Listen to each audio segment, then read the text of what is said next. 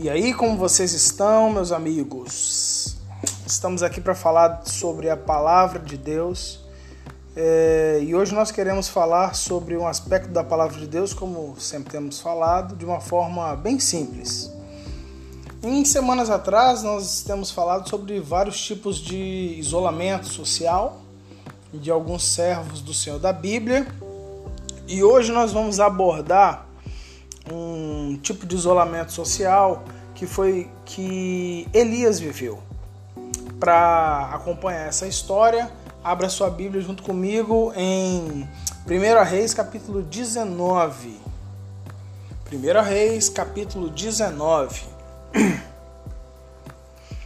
A palavra fala assim: E Acabe fez saber a Jezabel tudo quanto Elias havia feito e como totalmente matara todos os seus profetas à espada. Então Jezabel mandou um mensageiro a Elias a dizer-lhes: Assim me façam os deuses e outro tanto, se de certo amanhã a estas horas não puser a tua vida como a de um deles. O que vendo ele se levantou para escapar com vida, se foi chegando a Berseba, que é Judá, deixou ali o seu servo. Ele, porém, foi ao deserto, caminho de um dia, e foi sentar-se debaixo de um zimbro e pediu para si a morte. E pediu para si a morte e disse: Já basta. Já basta, Senhor. Toma agora a minha vida, porque eu não sou melhor do que os meus pais. E deitou-se e dormiu debaixo do zimbro, e eis que então um anjo o tocou e lhe disse: Levanta-te e come. E olhou, e eis que a sua cabeceira estava um pão cozido sobre as brasas e uma botija de água, e comeu e bebeu, e tornou a deitar-se. E o anjo do Senhor tornou segunda vez, o tocou e disse: Levanta-te, come, porque muito longo te será o seu caminho. Ele levantou então e comeu, bebeu, e com a força daquela comida ele caminhou 40 dias e 40 noites até Horebe, o monte de Deus. E ali entrou numa caverna e passou ali a noite. E eis que a palavra do Senhor veio a ele e ele disse: Que faz aqui, Elias? E ele disse: Eu tenho sido muito zeloso pelo Senhor Deus dos exércitos, porque os filhos de Israel deixaram a sua aliança, derrubaram os seus altares e mataram os seus profetas à espada e só eu fiquei. E buscam a minha vida para me tirarem. E Deus lhe disse: Sai para fora e põe-te neste monte perante o Senhor. E eis que passava o Senhor como também um grande e forte vento que fendia os montes e quebrava as penhas diante do Senhor. Porém, o Senhor não estava no vento. E depois do vento veio um terremoto. Também o Senhor não estava no terremoto. E depois do terremoto, um fogo. Porém, também o Senhor não estava no fogo. E depois do fogo veio uma voz mansa e delicada. E depois do terremoto, opa, versículo 13.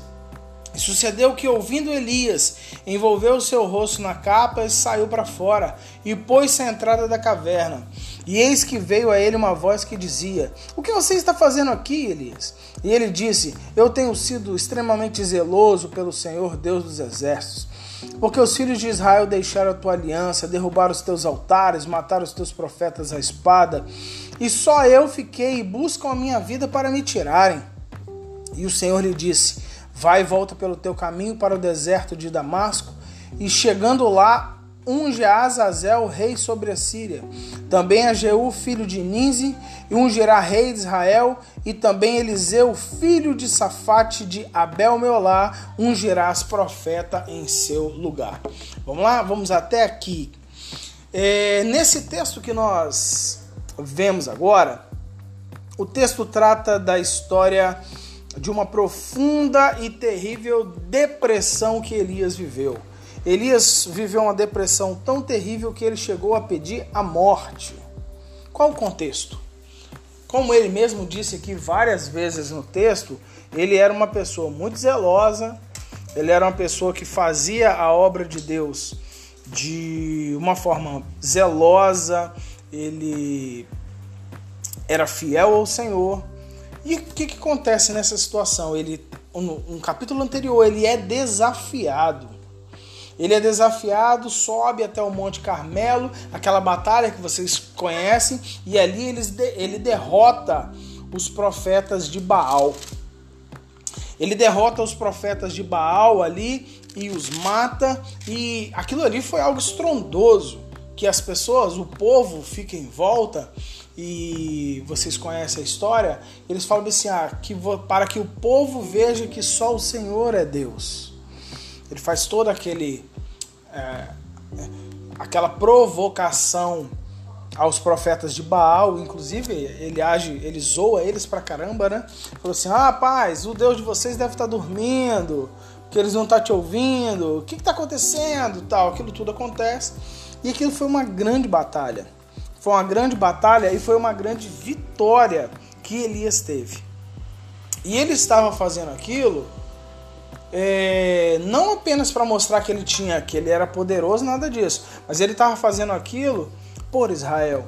Ele estava fazendo aquilo por amor a Deus e por amor aquelas pessoas que estavam em volta, que tinham a sua a sua fé, que tinham a sua é, credibilidade em Deus em questionamento dentro delas. Então ele passa por aquela situação para que aquilo fosse uma experiência não apenas para ele, mas para as pessoas que estavam ouvindo. Após toda essa vitória, toda essa vitória que ele teve, aí vai o rei e a rainha. Ficaram felizes com aquilo que aconteceu, meus amigos? Não, não ficaram. O Acabe foi lá e contou para Jezabel tudo que tinha acontecido, e a Jezabel ficou muito brava, porque afinal de contas quem tinha afrontado foi ela.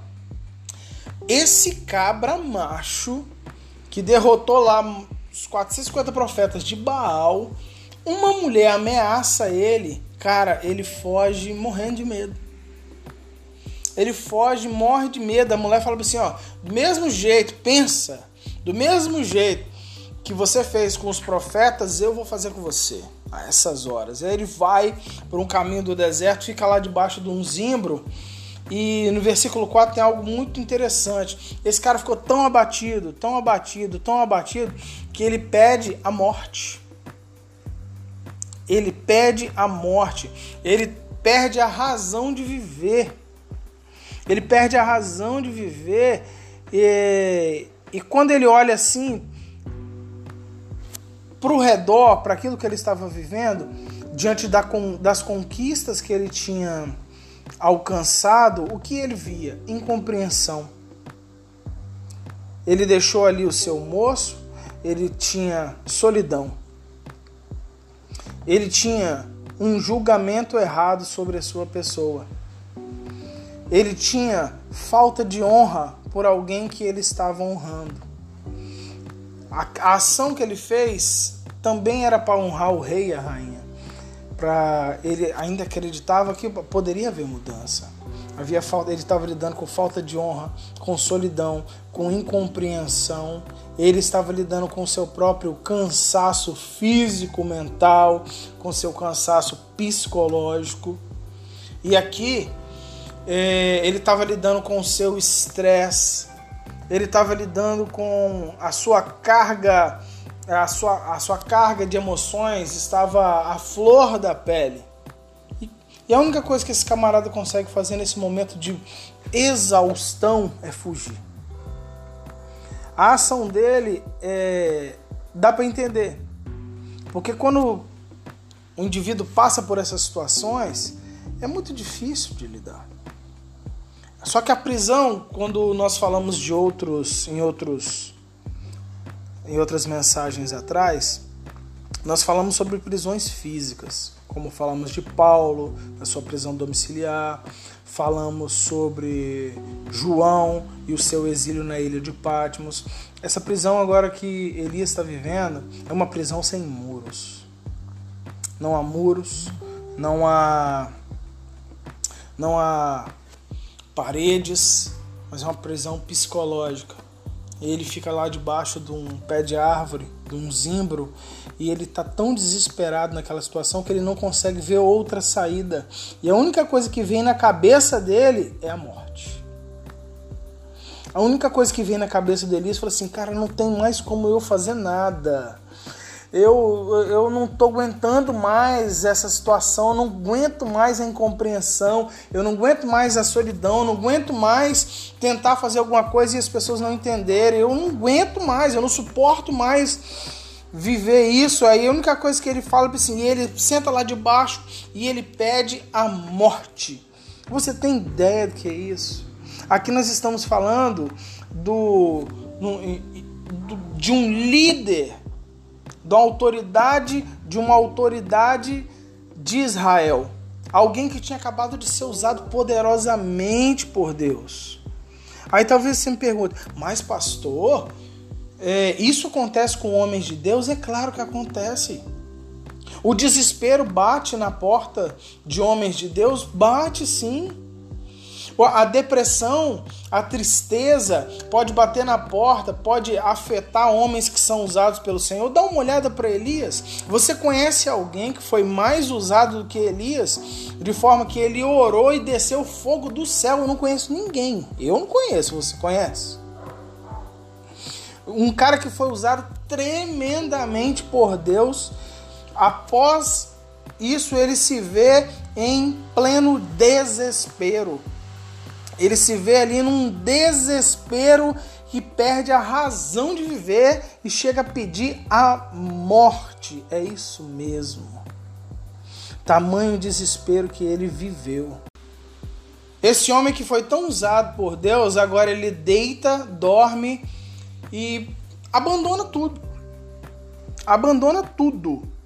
Aí então vem um anjo, toca nele e fala bem assim: Ei rapaz, levanta, come. Ele olhou e na cabeceira tinha pão cozido em brasas e tinha uma botija de água. Ele bebeu e o que, que ele fez? Voltou a dormir.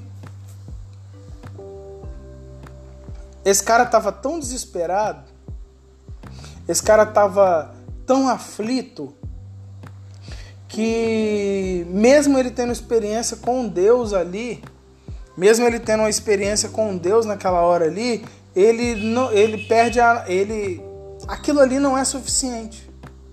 Aquilo não é, sufi, aquilo não é suficiente para ele.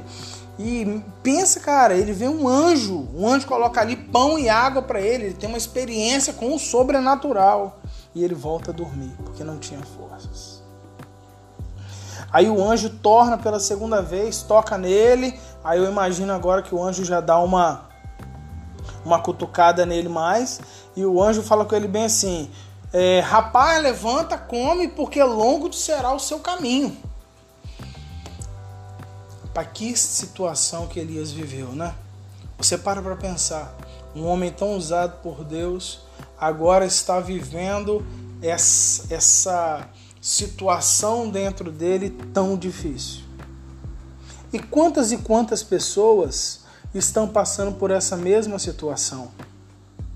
Quantas e quantas pessoas está se sentindo destruída por dentro? Quantas e quantas pessoas estão vivendo assim como Elias, se sentindo sozinhas, se sentindo traídas, se sentindo abandonadas, se sentindo incompreendidas. E quantas e quantas pessoas estão, assim como Elias, é, sem razão de viver. Nesse período de quarentena que nós estamos vivendo, tem muita gente que está muito mal. Essa situação do, essa situação de ter que ficar dentro de casa, é, isso acabou tornando como um gatilho para muitas pessoas e para alguns não, mas para outros tem sido terrível esse isolamento. Para muitos tem sido uma coisa horrorosa, mas eu quero deixar uma palavra de esperança para você que está me ouvindo. Eu quero deixar uma palavra de esperança até onde essa voz vai chegar. Não desista não. Talvez você está tão fraco, Talvez você está tão mal que você pense que não tem jeito para você. Mas eu quero dizer para você que tem jeito sim. Tem jeito sim. Deus foi lá e mandou um anjo tocar em Elias, botar pão e água lá para ele se alimentar. Ele teve experiência sobrenatural, mas ele mesmo assim ele estava sem força. Mas Deus insistiu com ele. Deus insistiu com ele para que ele vivesse. E Deus insiste com a gente para que a gente não desista. Deus insiste com a gente para que a gente caminhe, porque longo será o caminho. Querido, Deus tem muitas coisas para fazer na minha e na sua vida. Não desista. Não desista. O texto fala que com, a, com aquele alimento que Deus deu a ele, com aquela, aquela experiência que ele teve, com aquele pão que ele comeu, ele andou 40 dias até o Monte Horebe. Olha só que situação legal. Ele, ele encontrou forças em Deus para lutar contra ele mesmo, para lutar contra o seu, o, o seu eu, para lutar contra tudo aquilo que estava destruindo ele.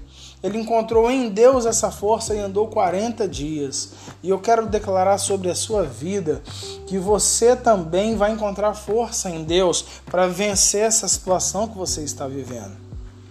Você que está me escutando aí, talvez você está na sua casa, aí na sua cozinha, no seu quarto, com seu fone de ouvido, me ouvindo agora, e você deve. E ninguém sabe como está o seu coração, e você pode estar tá arrebentado.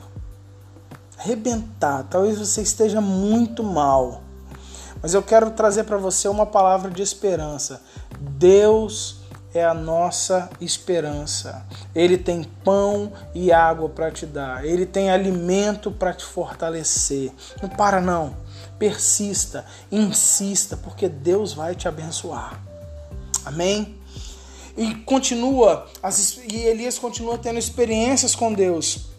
E ele vai ali, até ali até o, o até o Oreb, aí então ele entra dentro de uma caverna. E ali dentro da caverna, o Senhor fala assim: Elias, o que, que você está fazendo aqui? Aí ele fala: Vai, Senhor, eu tenho sido muito zeloso pelo Senhor, Deus dos exércitos, porque os filhos de Israel deixaram a sua aliança. Ele começa a se lamentar com Deus. Mas uma coisa muito legal aqui acontece, porque ele está se lamentando com a pessoa certa. Ele está falando com Deus, ele está falando com Deus, e Deus realmente, e Deus é quem tem a resposta para ele, sabe? E ele fala com Deus: "Oh Deus, eles mataram os profetas. Eu estou muito triste, eu estou muito chateado". E aqui tem algo maravilhoso que Elias, ele, Elias rasga o seu coração, Elias abre a boca e verbaliza, palavra por palavra, o que estava fazendo ele mal. E aqui ele não viu que era Deus, tal, e ele começa a falar com Deus aqui mesmo, eu não tô legal, eu não tô bem, eu sou zeloso, eu faço a sua obra. E as pessoas deixaram derrubar os altares, matar os profetas, e eles estão querendo buscar a minha vida para me matar. Eles estão querendo, pensa, esse cara tá falando bem assim. Eles tão, as pessoas estão fazendo mal, estão querendo o meu mal. E essas pessoas que estão querendo o meu mal são pessoas que eu ajudei.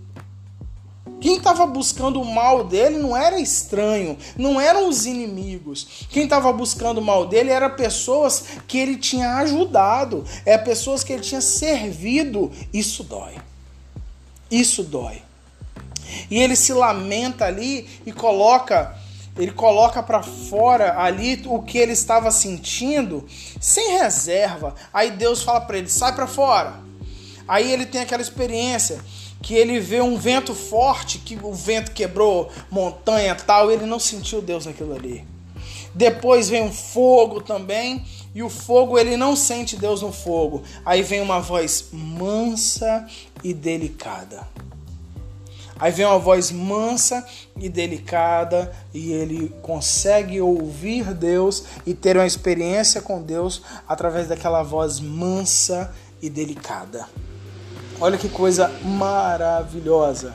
Querido, não é que tem hora que Deus manifesta-se no vento, tem hora que Deus manifesta-se no fogo, mas tem hora que é você lá dentro do seu quarto, tem hora que é você aí onde você está quietinho e você vai ouvir Deus falar com você com uma voz mansa e delicada, tranquilinho. E essa voz mansa e delicada, Deus ele chega até você e fala bem assim: Meu filho, eu tô com você. Não desiste não. Ei, minha filha, eu tô com você. Não desiste não. Eu fortaleço você. Eu te ajudo. Eu sou o teu Deus. Eu sou o teu Deus. Eu estou com você. E você consegue perceber nessa voz mansa e delicada a manifestação do Todo-Poderoso Deus, que é o dono de todo o universo, que é o Criador dos céus e da terra, mas te ama tanto que fala no íntimo do seu coração: Filhinhos, não temam. Isso vai passar. Isso vai passar. Isso vai passar. Ei, isso vai passar.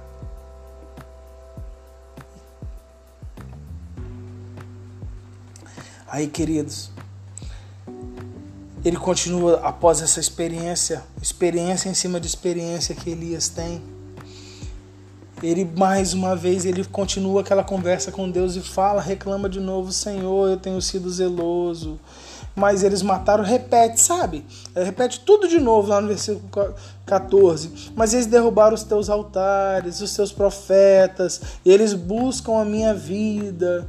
Sabe? Quando a pessoa começa a reclamar e começa a falar das mesmas coisas, das mesmas coisas. Elias estava assim: Ah, você faz isso, eu faço isso.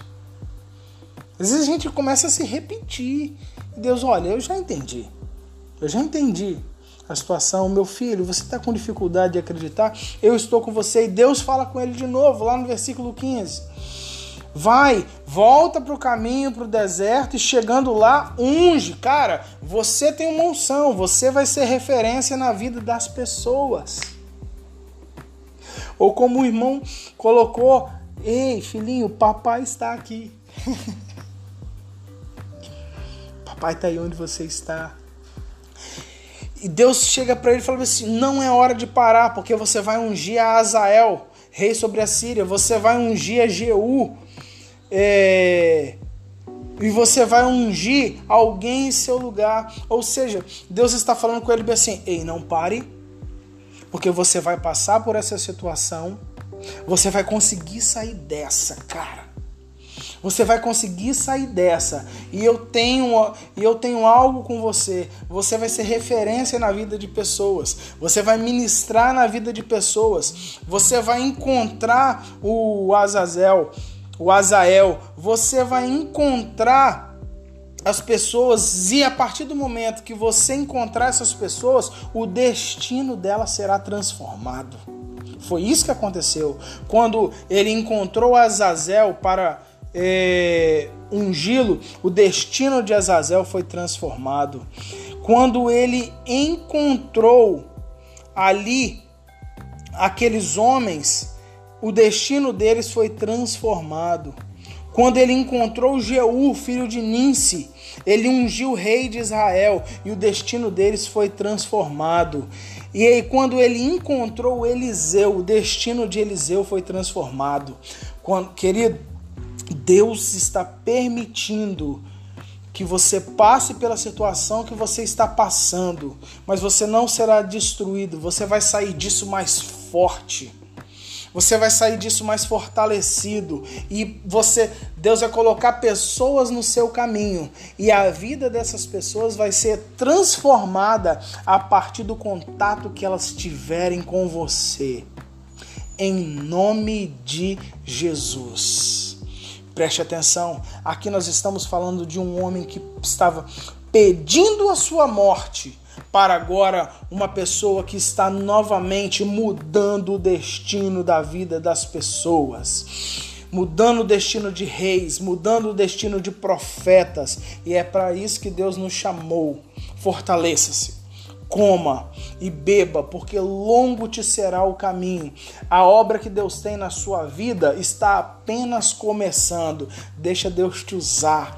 Ai, Senhor, eu sou tão pequenininho, eu me sinto tão mal. Não tem problema, é isso mesmo que Deus quer.